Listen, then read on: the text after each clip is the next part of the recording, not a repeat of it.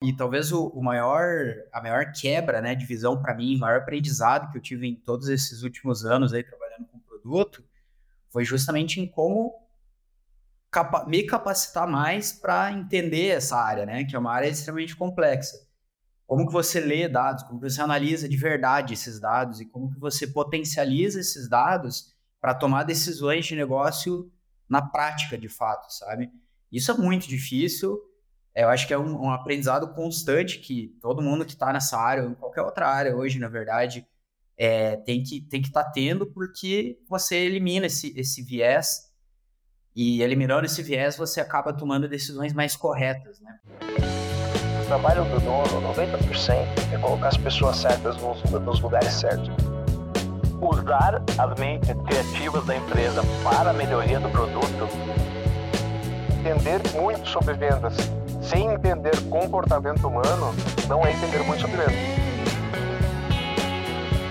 Fala pessoal, bem-vindos a mais um episódio do Jogo dos Negócios, onde a gente entrevista, entrevista as mentes mais brilhantes de negócios do Brasil. De vez em quando a gente foca no agronegócio, de vez em quando a gente sai do agronegócio, é, mas hoje a gente vai entrevistar o Rodrigo de Paula, que é o nosso head de produtos Começou como head de produtos, agora ele é head de produtos, marketing e operações, então bastante coisa dentro do guarda-chuva dele. Rodrigo, obrigado pelo, pelo teu tempo. Eu que agradeço aí pela oportunidade, pela parceria de sempre aí. Bora lá então. É, Rodrigo, para o pessoal que não te conhece, quiser começar com um pouco da tua história e depois a gente vai entrar nas, nas outras áreas aí da, de expertise. Beleza, vamos lá então. É, bom, eu, eu, eu gosto sempre de reforçar que eu tenho uma trajetória um pouco diferente, né? É, eu não sei, na verdade, acho que quem vem para a área de produtos não tem necessariamente um background específico, né? Muita gente pode falar de engenharia e tudo mais, mas a verdade é que quem é de produto mesmo sabe que tem, tem backgrounds muito diversos, né? E no meu caso, ainda mais, né? Eu venho de RH.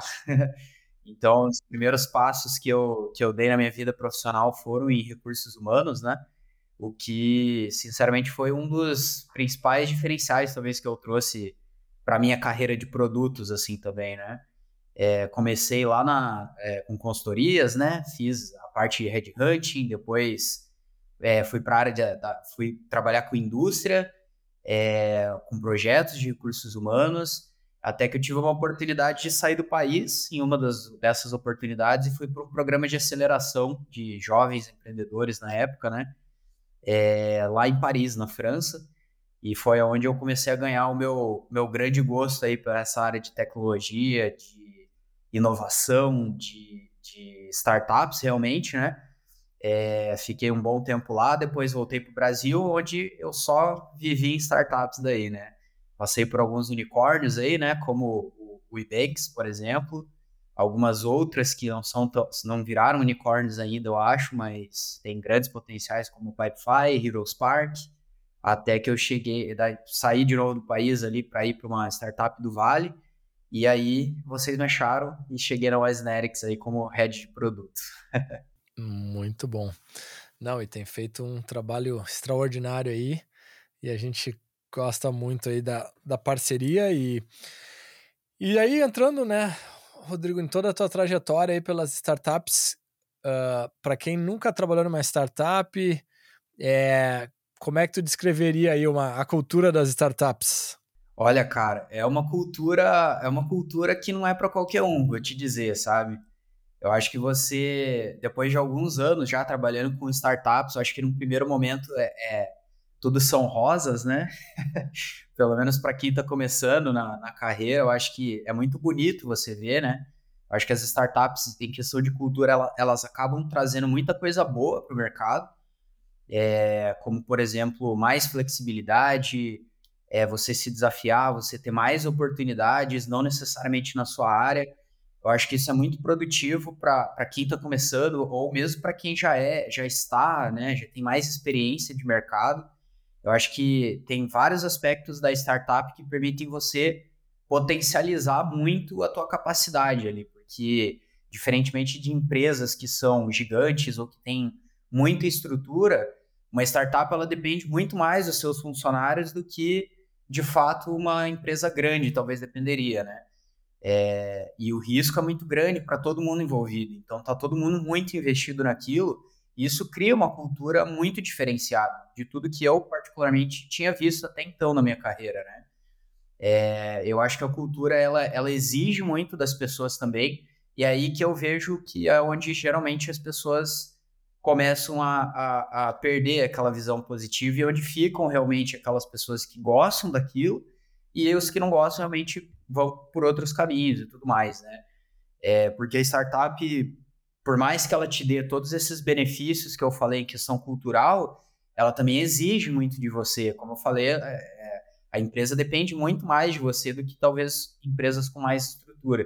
Isso significa que você tem que trabalhar mais, isso significa que você é mais exigido em muitos momentos, a pressão é muito maior, especialmente nos cenários em que a gente está vivendo, por exemplo, agora, né? Que são momentos mais de crise, de que as empresas elas selecionam aonde que elas investem ou não. Muitas startups aí têm que passar por períodos que elas nunca passaram, né?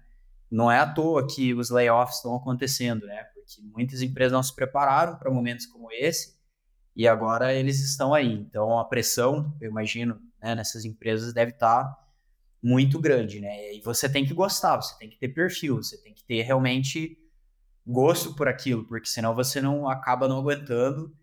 E aí o que antes, no primeiro momento, pode ser muito bonito, muito atrativo, se torna uma fonte de estresse ali que acaba te prejudicando até a saúde e tudo mais, né? Então, resumidamente, eu acho que falando de cultura, muito do que eu passei também é se resume bastante nisso, sabe? Sim, e, e, é uma cultura ali, né, na média, né, mais acelerada, é, às vezes mais generalista também, onde não tem muito essa de, né? Não, com certeza. Eu acho que, cara, e, e, isso talvez foi uma das coisas que eu mais gostei, assim, porque eu sempre me considerei uma pessoa que sempre gostou de fazer muita coisa diferente, né? É, e mesmo quando eu estava em RH, por exemplo, meu, eu já tinha oportunidade de trabalhar com projeto, de trazer projetos, né? E às vezes implementar esses projetos em pouco tempo e ver se deu certo ou deu errado. Então, e isso é, é, não é impensável numa grande empresa, uma empresa super estruturada, mas você vai ter que passar por vários níveis para poder fazer, às vezes, um projeto pequeno, sabe? Já numa startup, não, você pode puxar ali especialmente dependendo da área, né? RH já é um pouco mais complicado, mas produto, pô, eu podia fazer quase tudo que eu quisesse, né? Claro que tem níveis de aprovação também, mas eu tinha, eu sempre tive muita flexibilidade e eu particularmente com meu perfil eu gosto muito dessa possibilidade, né? De você criar, de você, né? Utilizar a tua criatividade ali para puxar para caminhos diversos, assim, eu acho que é muito legal. Mas, de novo, né, tem que ter perfil, porque às vezes o que um projeto que parece simples começa a se tornar mais complexo, começa a exigir mais de você, então. Mas, mas é legal, eu gosto. Eu, eu não abro mão.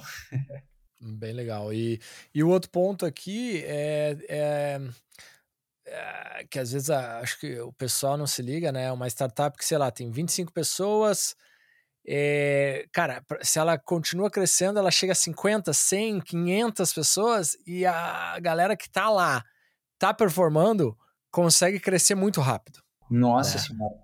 Eu vi já carreira.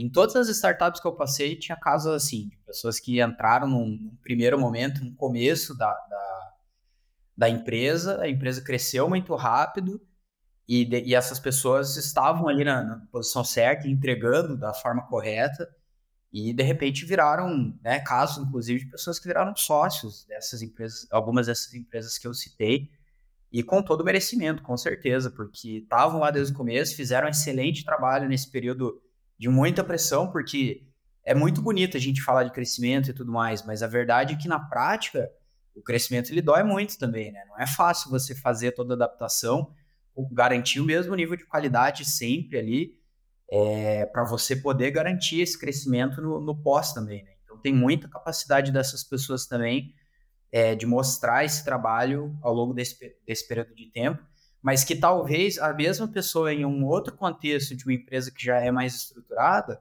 não teria metade das chances de mostrar ali o trabalho dela, né? Então, realmente a startup é muito bom que proporciona esse crescimento rápido também. Não é para todo mundo, vários casos de pessoas que entraram em excelentes momentos, em excelentes posições, mas tomaram decisões erradas ou não se encaixaram, às vezes, na cultura específica da empresa, aí não tem jeito, né? Essas pessoas elas acabam indo por outros caminhos.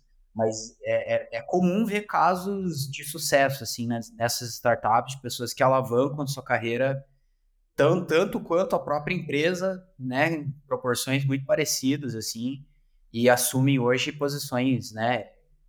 De muito prestígio no mercado, digamos assim, né? Bem legal, bem legal. E entrando em gestão e growth de produtos digitais, e, que tu tem focado aí nos últimos anos, o que, que tu diria que são os principais aprendizados aí nessa área? Cara, eu acho que o principal aprendizado, eu sempre, eu sempre fui uma pessoa analítica, pelo menos eu sempre gostei de me considerar como uma pessoa analítica, assim, mas eu acho que o principal aprendizado para mim tem sido, nesses últimos anos, é melhorar essa capacidade de conhecimento Acho que talvez seja o ponto mais importante é a gente ter essa cultura de dados, né? De você realmente tirar o, o, viés ali da tua decisão e talvez seja a coisa mais difícil a se fazer. Porque muitos desses produtos que eu peguei, eu mesmo fui usuário deles, né? Eu mesmo utilizava, eu mesmo utilizava para uso pessoal, para projetos, para outras coisas. E, e é muito difícil você tirar esse viés de usuário também, né? É, e, e, a melhor forma, e talvez o, o, maior, a maior quebra, né, de visão para mim, o maior aprendizado que eu tive em todos esses últimos anos aí trabalhando com produto, foi justamente em como capa me capacitar mais para entender essa área, né, que é uma área extremamente complexa. Como que você lê dados, como que você analisa de verdade esses dados e como que você potencializa esses dados para tomar decisões de negócio na prática, de fato, sabe? Isso é muito difícil. Eu acho que é um, um aprendizado constante que todo mundo que está nessa área, ou em qualquer outra área hoje, na verdade, é, tem que tem que estar tá tendo, porque você elimina esse, esse viés e eliminando esse viés você acaba tomando decisões mais corretas, né? Porque é muito fácil você utilizar esse esse viés que você tem como usuário, por exemplo, ah, eu acho que ficaria melhor isso aqui se eu mudar isso aqui, eu acho que vai melhorar a experiência de todo mundo. Mas às vezes é só a tua experiência, né? Você não representa necessariamente ali as pessoas, né? Por mais que você seja um heavy user daquele produto, você não representa aquelas pessoas. Quando você está numa posição de gestão de produto, né? Você não representa o teu público. Então, e é muito fácil você cair nessa, nessa de que, ah, eu já entrevistei mais de 100 pessoas no meu, no meu setor aqui, no meu produto é muito fácil você falar que você entende exatamente o que, que eles querem.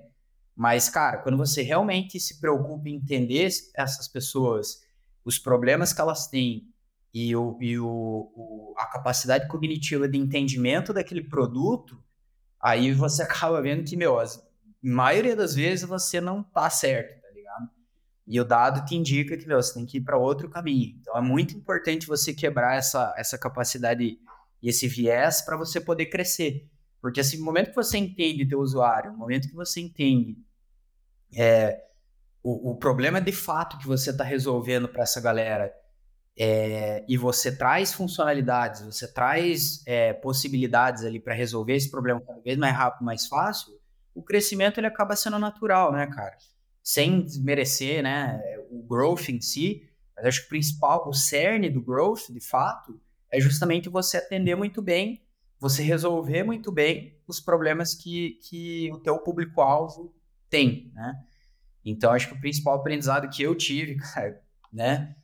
E tô tendo ainda, acho que é um aprendizado constante e é justamente sobre dados, assim. Eu acho que talvez seja a coisa mais importante que eu particularmente vejo hoje na minha área e em várias outras áreas também. E tem aquela frase, né? Tu só vende porque tu não sabe fazer marketing e tu só faz marketing porque tu não tem um bom produto. Nessa ordem, nessa ordem, né? Óbvio, a maioria das, a maioria das empresas, obviamente, tem que fazer os três, né? Mas os, os outliers mesmo, o produto é o, nem precisa de, de uma força de vendas, etc. É, é, cara, eu acho que eu acho que eu acredito muito nisso, assim. Eu acho que, claro, a gente tem que ter capacidade de comunicação, né? Porque pode ser que né? Se você não tiver uma boa capacidade de comunicação, as pessoas nem vão saber que você existe. Mas a partir do momento que você resolve isso, cara, que você né, tem o market fit ali, que você realmente está resolvendo um problema de verdade, é só você comunicar. Então, tipo, claro, você pode depois ir afinando, né? Parafusando, deixando mais apertado ali as, as coisas, né? Mas eu acho que a partir do momento que você tem essa definição muito clara, você sabe qual problema você está resolvendo e para quem, é só você comunicar com essas pessoas. E hoje a gente tem tanta ferramenta, né, cara, para você direcionar a tua mensagem de forma cada vez mais efetiva e criativa, que eu acho que fica relativamente. É difícil falar que é fácil, né? Não é fácil, mas fica mais direto ao ponto, digamos assim, né? Então, o growth ele acaba sendo consequência desse trabalho de você realmente entender e evoluir com o problema, né? Porque o problema ele evolui, você resolve aqui, passa-se o tempo, outras ferramentas vêm, concorrentes vêm, e o problema ele evolui, né? Então ele era aquele problema, hoje já não é, hoje já é um problema mais complexo, às vezes, sei lá. Então acho que essa tua capacidade de entender isso e evoluir junto com esse mercado, eu acho que faz toda a diferença para você ter um crescimento, né, natural, digamos assim, do, da tua empresa, do teu produto. Muito legal. É, e para talvez alguns outros pontos nessa linha, né? A questão de interações, né? Testes rápidos. A galera fala do MVP, né? Então, se puder compartilhar aí para quem não sabe o que, que é o MVP. Cara, o MVP é, é, eu acho, eu gosto muito desse assunto porque tem muita confusão no mercado sobre o conceito de MVP, né? Porque é, na tradução tradução não, falando ele, que é a sigla em si, é o Minimum Viable Product, né?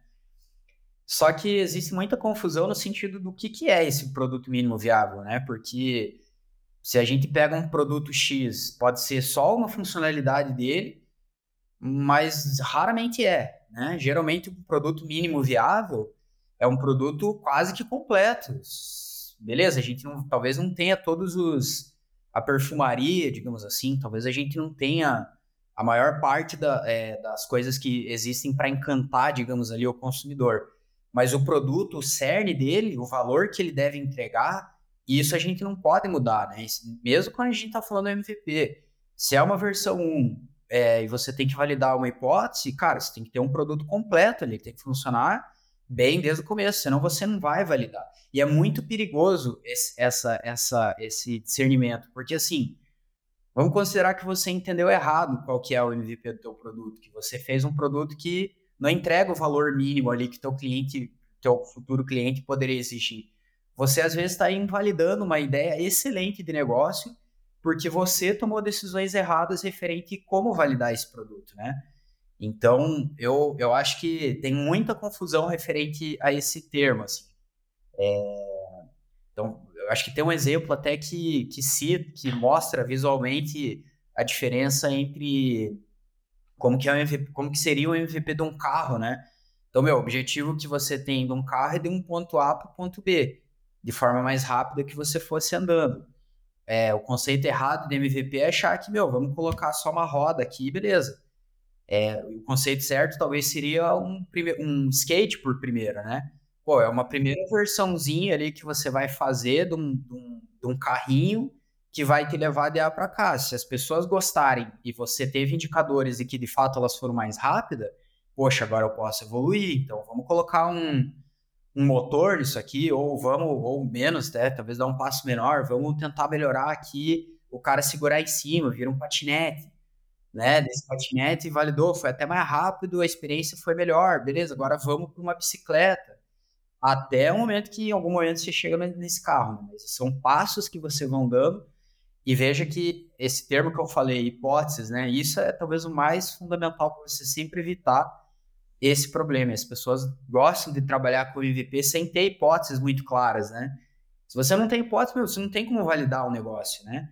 E isso é muito importante, porque se você sabe qual é a tua hipótese, o problema que você quer resolver, e formula desse problema uma hipótese muito clara, com números linkados, né, KPIs ali que te indiquem se validou ou não validou, isso é muito importante para você ter essa clareza e dar os passos que você precisa para desenvolver um produto de fato, né? Ou qualquer coisa que você faça na vida, né?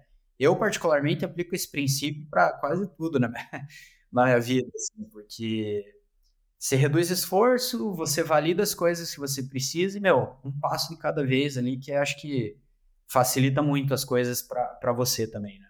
Hum, muito legal, muito legal. E aí, entrando em estratégia online, é, o que, que tu diria aí que são os, os pontos chaves aí de uma estratégia online de sucesso? Cara, eu diria que primeiro o produto em si, né? que é o que a gente estava falando agora. Acho que ter esse, essa definição muito clara é muito importante. É, e eu acho que um segundo ponto é a comunicação, que daí é o que a gente falou também. Eu acho que comunicação, cara, talvez seja hoje a principal dificuldade das empresas. Porque comunicar é muito complexo, cara. E a partir do momento que você sabe o que você precisa comunicar, é relativamente fácil. O difícil é como que eu vou comunicar alguma coisa, né? Porque, como a gente falou também, hoje a gente tem pô, diversos canais que a gente pode usar né? A gente tem, cara, você pode segmentar o teu mercado da forma como você quiser, você pode nichar no máximo. Você tem dados para enriquecer toda essa tua visão e deixar cada vez mais estratégica essas ferramentas que você usa. Mas eu acho que o problema das pessoas não é nem isso, cara. Eu acho que é comunicação realmente. É a capacidade dessas pessoas passarem a mensagem e gerar a autoridade que elas precisam para fazer, para efetuar de, de fato para gerar o interesse de compra de fato, né? Porque também não adianta eu vender, por exemplo, um curso de gestão de produto e ninguém me conhece. Ninguém nunca ouviu falar de mim. Mas, pô, eu sei que é o melhor curso de produto, mas se eu não comunico isso da forma correta, meu, e ninguém me conhece, já era. Então, acho que a maioria das empresas, ou pelo menos das que eu vejo, né, das que eu tenho acesso, muita gente fala nisso, cara em primeiro criar essa comunicação, esse link, essa confiança das pessoas naquilo que você está vendendo e depois direcionar elas para uma venda, né? É, eu li, não sei qual livro, acho que foi num livro é, Sell Like Crazy, do Saber Sub, que é um dos caras que eu mais gosto aí desse mercado também. É, e ele fala, tipo, meu, é, dependendo da forma como você comunica, você simplesmente está pedindo a pessoa em casamento no primeiro encontro, digamos assim. Você acabou de conhecer a pessoa, e você já está pedindo em casamento essa pessoa, que seria a venda, né? Não, tipo, não existe isso. Você tem que criar um relacionamento com essas pessoas, você tem que garantir que essas pessoas elas conhecem, elas confiam no que você está falando, e você faz isso através de conteúdo, de geração de valor de fato. E aí depois, quando já existe essa confiança, aí sim, aí eu acho que você pode oferecer venda, as próprias pessoas vão querer que você ofereça alguma coisa, né? Como são vários casos aí de pessoas que eu conheço também. Então, acho que quando a gente fala de estratégia online, geralmente, especialmente pessoas que não têm muito esse contato aí de dia a dia, a primeira coisa que eles vão fazer é, meu, como que eu uso um Google Ads? Como que eu faço ads aqui no Facebook? Como que eu uso SEO? Como que eu faço isso ou aquilo? Mas a verdade é que essas ferramentas aí, elas vão ser meio que consequência desse primeiro passo que você não deu que é conhecer muito bem, de novo, né, o problema que você resolve, quer resolver para quem e depois criar esse relacionamento com essas pessoas, né? Cara, gerando muito valor, gerando, mostrando que você conhece aquilo que você quer vender para eles, né? Então, acho que a partir do momento que as empresas elas percebem isso, elas se diferenciam de 99% aí do mercado, né? Não tenho esse dado, mas eu imagino que é, a grande maioria do mercado realmente não, não pratica isso, né? Quer vender, vender, vender e, tipo, esquece que existe esse, esse relacionamento antes, né? Muito bom. E dentro da área aí de operação do negócio, efetividade, o que, que são algumas dicas aí para maximizar o resultado? Cara, boa pergunta. Eu, eu acho que a resposta dessa, dessa pergunta, talvez as dicas que eu tenho, vai, vai de encontro também com comunicação, porque eu acho que talvez seja um dos principais desafios que nós, como seres humanos, a gente tem. Eu acho que a gente também, quando a gente olha para dentro do nosso, da nossa empresa, a gente também tem várias ferramentas hoje de graça, cara, é, frameworks que a gente pode utilizar, é, pessoas que estão abertas a testar coisas novas, mas geralmente a gente falha na comunicação, especialmente em negócios que são online, negócios que é, agora, né, com essa onda mais da gente trabalhar remoto e tudo mais, isso torna essa gestão um pouco mais complexa também. Mas eu acho que, cara, tudo roda em torno de comunicação, sabe? Se você consegue comunicar, você consegue se entender, você consegue organizar melhor e você consegue entregar é, melhora as coisas. Dando um exemplo, né, cara, no nosso caso ali na, na West eu acho que a gente teve é, a gente já testou várias ferramentas, né? A gente já testou vários frameworks, a gente está sempre testando coisas ali também. É, mas o nosso desafio é sempre o mesmo, é sempre como que a gente comunica isso da melhor forma, né? Como que a gente faz com que as pessoas entendam isso? Porque para mim, por exemplo, que tenho alguns anos de experiência, por exemplo, com metodologias ágeis, cara, é fácil entender o que, que precisa ser feito e como. Mas para uma pessoa que nunca ouviu falar disso, talvez seja uma primeira interação dela com, com essa metodologia, eu posso passar toda a documentação para ela, ela vai ter o tempo de entendimento dela, sabe? E, e aí que está a complexidade. Qual que é a melhor estratégia para eu comunicar isso para a pessoa A ou para a pessoa B? Não é igual. Então isso torna tudo muito mais difícil. Mas a partir do momento que você racionaliza isso, você consegue pensar em possibilidades, né? Você consegue começar a pensar em estratégias para você melhorar essa comunicação, comunicar melhor esses frameworks e realmente colocar em prática. Assim. Então, acho que na minha experiência, assim, o que mais tem funcionado, independente do que a gente escolhe como time, né, trabalhar com, é justamente a comunicação, né? Justamente é como que a gente se entende para tomar essa decisão em conjunto também. Geralmente, depois que a gente se entende do problema que a gente tem, né, deixar isso muito claro, a gente entende as possibilidades de solução que a gente tem. É, aí fica fácil, né? e aí as próprias pessoas podem participar dessas decisões e geralmente essa tomada de decisão acaba sendo muito mais efetiva, porque todo mundo participou dessa tomada, todo mundo é, entendeu todos os porquês e aí a gente acaba sendo muito mais efetivo na, na outra ponta, né? Diferente do que se eu simplesmente chegasse, olha, vamos usar ágil porque eu acho que é bom, mas na minha experiência eu, eu sei que é bom. A gente vai melhorar isso, isso e isso, vai ter squad agora, a gente vai seguir com Scrum ou Kanban ou whatever. E é isso aí, galera. Segunda-feira, todo mundo mexendo no board lá e, cara, ia dar tudo errado, sabe? Então, acho que a minha melhor dica é, cara, racionalize a comunicação, entenda quais os gargalos ali com com as pessoas, garanta que as pessoas tenham entendido, porque às vezes a gente fala, a pessoa fala que entendeu, mas não entendeu.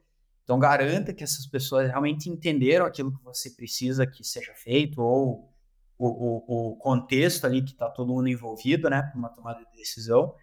E aí o resto, cara, eu acho que é muito consequência dessa, dessa capacidade sua de garantir essa, essa base, né? É, depois é escolher framework, ferramentas, e aí é fácil, né? Não é difícil. Não. Muito legal.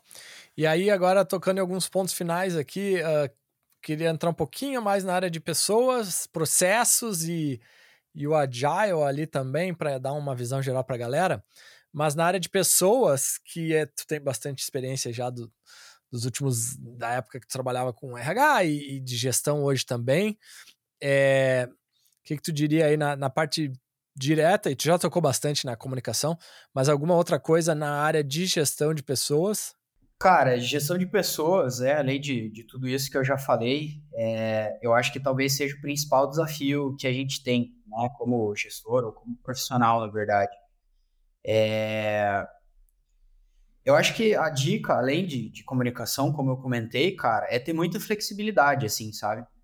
Eu acho que a gente tem que, como líderes ali, ou como pessoas que trabalham com outras pessoas, a gente ter capacidade de entender né, o, o contexto de cada pessoa e se ajustar a isso também é parte fundamental, fundamental da gente ter efetividade como equipe, sabe?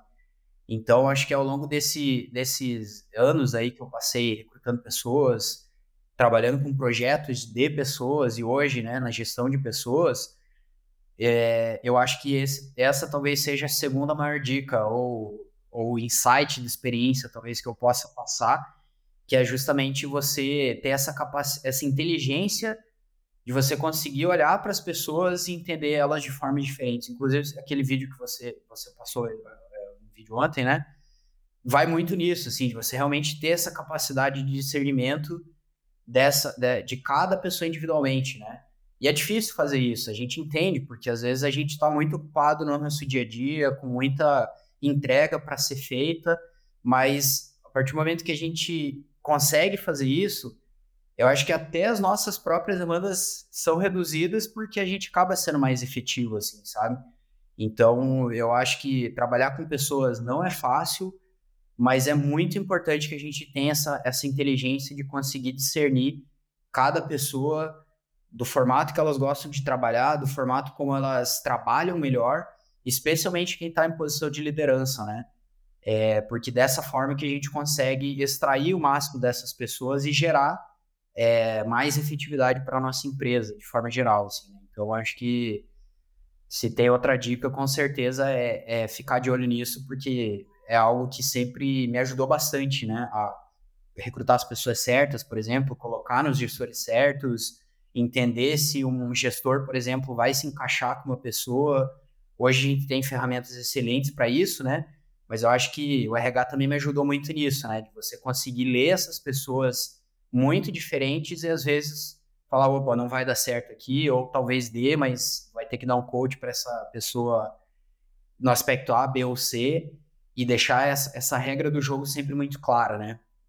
E esse é um terceiro, se você me permite, que é, que é justamente isso. Deixar as regras do jogo muito claras, né? Com todo mundo com quem você lida. Cara, eu sou assim, eu sou assim, eu vou, obviamente, entender como que você é, e, cara, as regras do jogo da, dessa relação são essas, ó. A gente pode ir até aqui, eu aceito ir até aqui, mas passando disso aqui já não é comigo. Eu acho que deixar essa regra do jogo clara também ajuda muito você a ser mais efetivo também, você evitar estresse do teu lado, né? Porque eu vejo muitas vezes colegas de trabalho que não se dão bem. Eu já passei por várias situações assim. Você, gera, você conseguir criar essa maturidade de você falar, cara, vem cá, senta aqui, olha, a gente é diferente, assim, acessado, mas olha, a gente pode tentar se alinhar dessa forma aqui, sabe? Criar esse, esse ambiente de, mais seguro, digamos assim, de que, beleza, a gente sabe que a gente é diferente, a gente sabe que é, a gente tem pontos diferentes, visões diferentes, mas, beleza, de, dessa forma a gente pode trabalhar melhor, sabe? Então, acho que essa terceira dica eu, eu gosto bastante também, deixar tudo sempre muito claro para todo mundo que trabalha comigo, seja meu chefe, seja pessoas que estão do meu lado, sejam pessoas que estão ali junto comigo na minha equipe, né? Então, muito importante isso aí também, cara. Muito bom. E entrando em processos, Rodrigo, que, qual a importância de ter processos bem desenhados? Cara, vida de startup e aí, se tem alguém de startup ouvindo a gente aí, é, talvez fique um pouco crítico esse ponto, né? Porque em todas as startups que eu passei, a galera sempre foi muito crítica com relação. Foi, era sempre um dos aspectos que fazia as pessoas saírem da indústria, né? Cara, é muito burocrático. É, eu quero menos processo, eu quero pô, o mínimo de processo possível para poder é, trabalhar, eu só quero fazer o meu e, e beleza. E, e, eu tinha essa visão, sempre tive essa visão, na verdade. Eu sempre detestei essas regras, cara. Eu sempre achei extremamente burocrático, chato, desnecessário muitas vezes. Mas eu acho que conforme você ganha experiência, cara, você entende que processo é fundamental. Fundamental. Claro que a gente tem que sempre estar tá crítico com relação aos processos que a gente tem. É, é, porque é, é a maioria das muitas vezes alguns processos estão inchados, né? E não precisa de muita coisa que está num determinado processo. Então, a gente sempre ser crítico com relação a esses processos e garantir que eles estejam o mais efetivo possível é fundamental. Mas eles precisam existir, eles precisam ser documentados, eles precisam ter regras muito claras e as pessoas precisam cumprir esses processos talvez, é, talvez seja meio agressivo falar sempre a risca, mas o máximo possível como ele foi desenhado, né? Dando a liberdade ali para as pessoas terem a criatividade, poderem inovar ali dentro de um processo, tentar coisas diferentes, acho que é fundamental também. Mas acho que esse processo desenhado, definido, é, estruturado, comunicado, é, documentado é fundamental, cara. Hoje eu tenho essa visão porque eu sei que um processo bem feito é, e bem ensinado para as pessoas, vai salvar muitas horas de dor de cabeça de todo mundo que está em posições mais estratégicas, em posições mais táticas e até mesmo para as pessoas operacionais. Porque quanto mais a gente tem esses processos claros desenhados, mais a gente ganha banda para poder trabalhar com outras coisas, né? Porque se eu consigo deixar esse processo cada vez mais efetivo, mais fácil de operacionalizar, mais essa pessoa que está nesse operacional ganha banda para poder fazer outras coisas estratégicas, melhorar esse processo ainda mais, fazer outras coisas e consequentemente a empresa ela vai ela vai evoluindo junto. Por outro lado, já tive oportunidades disso também, trabalhar sem processo. Cara, é um livro em branco. É muito bom no começo, se você está numa posição que você não tem pressão de entregar, não tem um resultado ali muito necessário para a empresa. E aí você pode criar, você pode realmente ser criativo, brincar com outra possibilidade ali. Mas a verdade é que você não vai chegar, dificilmente você chega em algum lugar quando você vai disso, né? Você só vai chegar a partir do momento que você desenha um processo, beleza, vou sair do ponto A e vou para o ponto B dessa forma. É teu planejamento. Então, assim eu consigo chegar lá. Do contrário, você não tem como garantir isso, né? E aí fica muito difícil você evoluir como empresa no final das contas, né? Então, cara, para mim, sempre foi um crítico, hoje sou um, um ferrenho defensor aí da parte de processos, porque é realmente muito importante para mim já, tá, já se provou bastante que é fundamental hoje para qualquer negócio.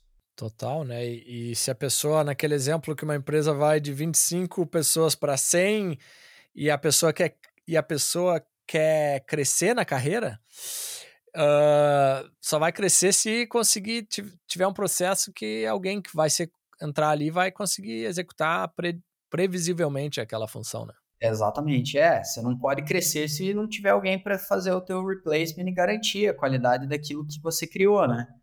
Então, e se você não tem um processo bem definido ali, né, para você realmente passar isso, como você bem comentou, não tem como você crescer, né? E aí fica sempre aquela é, e isso é muito preocupante para a gente no nosso mercado, né, de podcast e tudo mais.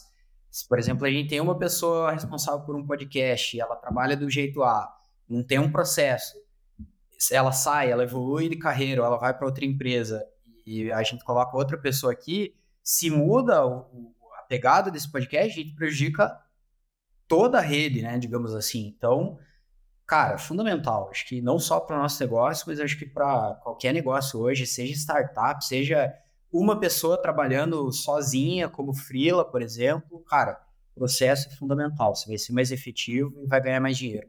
Total. E, e para finalizar aqui na parte de Agile, Rodrigo, que, se tu tivesse que resumir a metodologia para o pessoal, como é que tu resumiria? Boa. Cara, o, o, Agile, na verdade, é uma, é uma, são valores, né? O Agile ele foi criado lá nos, nos anos 90 e tal, por um grupo ali de, de, pessoas de tecnologia, e eles criaram valores, né? Eles criaram basicamente quatro grandes valores ali do, do ágil, e dentro desses valores é que a gente foi criando os frameworks ali, né? Que são mais conhecidos hoje, como Scrum, o Kanban, é, Extreme Programming, tem vários, né? Que, que existem aí no mercado e se utilizam desses valores, assim. É, mas eu acho que assim, cara, o mais importante é justamente essa parte de valores, sabe? E é isso que justamente as pessoas mais esquecem na hora de implementar especialmente em empresas de tecnologia, empresas startups e tal, mais escoladas que querem utilizar é, esses frameworks, geral, se não tem uma pessoa que conhece realmente, né, eles geralmente passam direto a, implementar Scrum e coloca lá Scrum de algum jeito, ou vão colocar Kanban, beleza? Coloca de algum jeito. Muitas vezes é misturado também, que não é um grande problema, desde que você tenha esses valores muito bem fundamentados, né? E geralmente não tem. E aí isso gera muitos problemas, o que faz, o que fez, inclusive, com que muitas pessoas, muitas empresas saíssem do ágil, né? especialmente empresas que já estão escalando, estão ganhando mais complexidade, elas falam que não funciona, mas na verdade elas aplicam errado, né? Elas não têm de fato os valores do, do ágil ali, elas não utilizam isso no dia a dia delas, e aí, obviamente, né? Ah, a gente abre mão do valor A, abre mão do valor B, isso vai se tornando uma bola de neve e de repente você fala que não funciona, mas a verdade é que você não não fez bem na base, né? E aí todo o restante acaba se tornando tipo me parece realmente que não funciona, mas é que realmente a base não foi bem montada. E eu acho que Eu, particularmente, partilho demais, assim, do ágil, cara. Eu acho que ele se encaixa em qualquer contexto, em quase qualquer empresa, é, desde que as pessoas realmente comprem a ideia, né? Esse é o mais difícil, porque você tem que abrir mão de muitas coisas, né? Para você poder fundamentar esses valores dentro da tua organização. Não é tão fácil. Exige mudanças culturais em vários aspectos da tua organização para você garantir que o ágil ele possa ser implementado, seja o framework que for né? Eu acho que esses valores realmente é que são mais difíceis de você desenvolver e fazer com que as pessoas é, é, adquiram esses valores, né? Porque não adianta, por exemplo, só também o líder da empresa lá, não, quero ser ágil, então implementem ágil aí. E daí ninguém comprou a ideia, ou ninguém entendeu de fato o que, que é, ou de fato essa base que não tá clara, os valores não são partilhados, sabe? Parece baboseira, eu várias vezes já pensei, ah, esse bagulho é baboseira às vezes, mas não é, cara. É, se você não tem essa partilha de valores, se você não compartilha, você, para você nunca vai ser tão importante, sabe? E quando eu falo partilhar, é realmente viver esses valores na prática, em todas as suas decisões, em tudo que você faz. É, se todo mundo tá nessa visão, beleza, acho que, cara, é, é, é a ferramenta que com certeza vai ajudar o teu produto a a escalar muita coisa, assim, melhorar a experiência do teu usuário, só vai trazer benefícios. Mas é difícil você desenvolver essa base. Os valores ali não é fácil, culturalmente é sempre difícil, especialmente se tem pessoas que vêm de culturas mais burocráticas, digamos assim, é sempre muito difícil você conseguir falar ou conseguir convencer que realmente você consegue ter essa, essa, essa, essa melhora, né? Com essas ferramentas ou com esses valores. Né? Muito legal. Algum ponto final, Rodrigo, antes para nossa audiência, antes da gente encerrar? Cara, eu acho que não. Pô, um prazerzaço estar tá aí com, com você, trocando essa ideia também. Espero que a galera tenha gostado aí, passar um pouco da, da minha experiência, né? E é isso aí, cara. Obrigado pelo seu tempo também de da gente trocar essa ideia aí. Muito bom, agregou demais vários golden nuggets aí para o pessoal utilizar no dia a dia e nos falamos em breve. Boa, combinado. Valeu. Valeu.